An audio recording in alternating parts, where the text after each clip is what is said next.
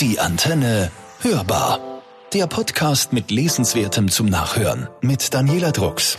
Ganz am Anfang, wenn man über David Bowie etwas erzählt, sollte man vielleicht mit seinem besten Freund beginnen. George Underwood. Der britische Maler und Illustrator verpasste David Bowie nämlich sein Frozen Eye, seine zwei unterschiedlichen Augen. Bowie hat sich mit Underwood um ein Mädchen gestritten und George Underwood hat ihm eins aufs Auge gegeben. Das Resultat war eine eingeschränkte Sehfähigkeit und zwei unterschiedliche Augenfarben. Es ist auch keine Übertreibung zu sagen, David Bowie hat fast alles ausprobiert.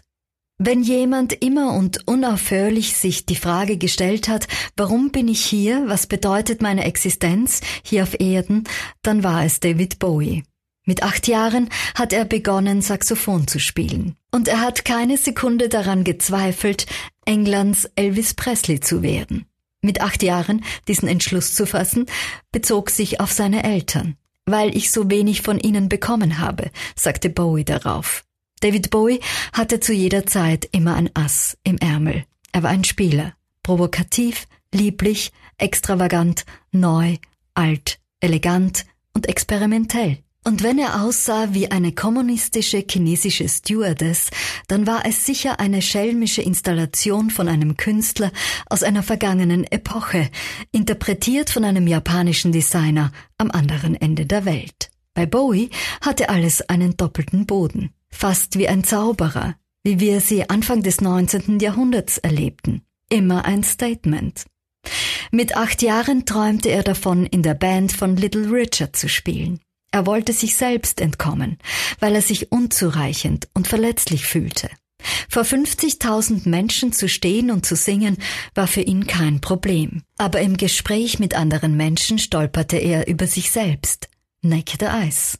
Woher wir das alles wissen?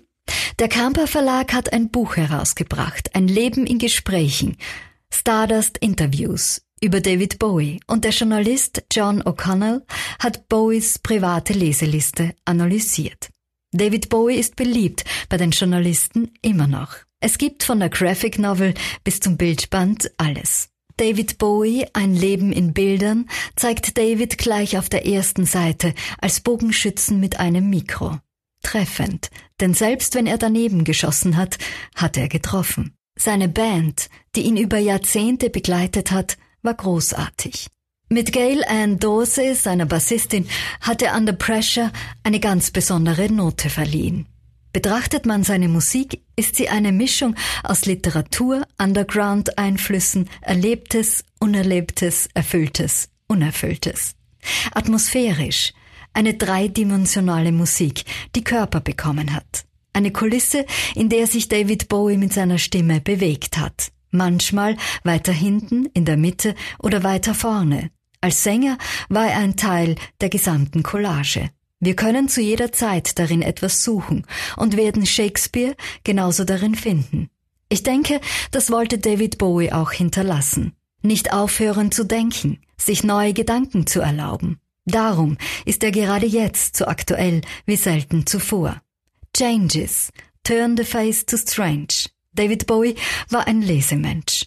John O'Connell hat die Leseliste, die David Bowie drei Jahre vor seinem Tod veröffentlicht hat, mit den 100 wichtigsten Büchern, die seine Musik beeinflusst haben, analysiert. Und am Ende findet man den jeweiligen Song, der daraus entstanden ist.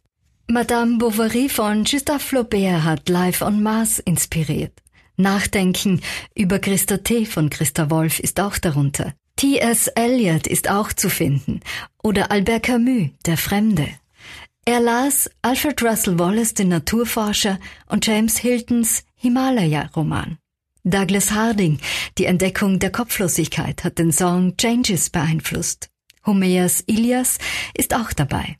Mein Mut fiel zu meinen Füßen. Zum Glück ist die Sonne jetzt an meinem Himmel.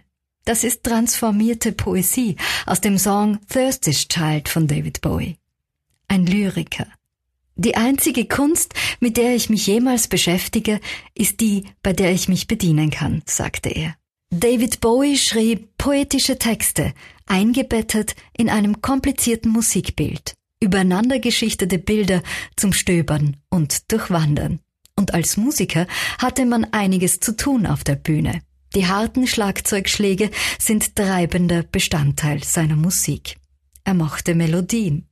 Hermann Hesses Siddhartha hat er natürlich auch gelesen und Franz Kafka. Oder Lady Chatterley von D.H. Lawrence hat Let's Dance the Night Together beeinflusst. Warum seine Leseliste gerade jetzt so wichtig ist? Weil David Bowie uns daran erinnert zu lesen und die darin enthaltenen Gefühle zu betrachten. Lesen bedeutet neue Gefühle erforschen und einzuordnen. Es bedeutet nicht, das Gelesene zu kritisieren oder es zu kommentieren. Lesen ist rein dazu da, um gefühlte Atmosphären kennenzulernen und sie dann mit der Sprache in Verbindung zu bringen, die wir benutzen. Wenn man das in ein kreatives Leben einfließen lässt, reichern die Worte den Alltag an. Das bedeutet Veränderung. Dafür sind Bücher geschaffen worden. David Bowie hat es vorgemacht. Wir dürfen uns bedienen. An der griechischen Tragödie, an den märchenhaften Songs, an der bausteinartigen Konstruktion seiner Lieder. Die akustische Landschaft, in der wir uns damit bewegen, zeigt, dass David Bowie sich in alten Traditionen bewegt hat. Er verbindet die Musik mit den Bildern und die Bücher sind das Bindeglied. Es gibt bei ihm keinen Unterschied zwischen Hochkultur und Subkultur. Für ihn waren Bücher Bezugspunkte für unser ganzes Leben. Bücher haben mir den Impuls gegeben, meine eigenen Erfahrungen zu machen, sagte Bowie.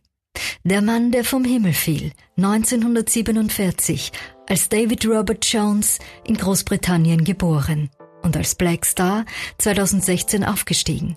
Ein schwarzer Stern ist unsichtbar, aber doch vorhanden. Fällt der Regen auf ihn, leuchtet er.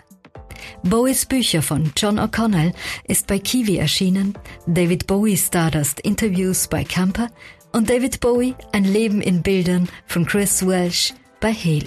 Hören Sie gut und lesen Sie schön. Daniela Drucks. Die Antenne hörbar. Der Podcast mit Lesenswertem zum Nachhören. Alle Infos auch auf antenne.at. Präsentiert vom Steirischen Buchhandel.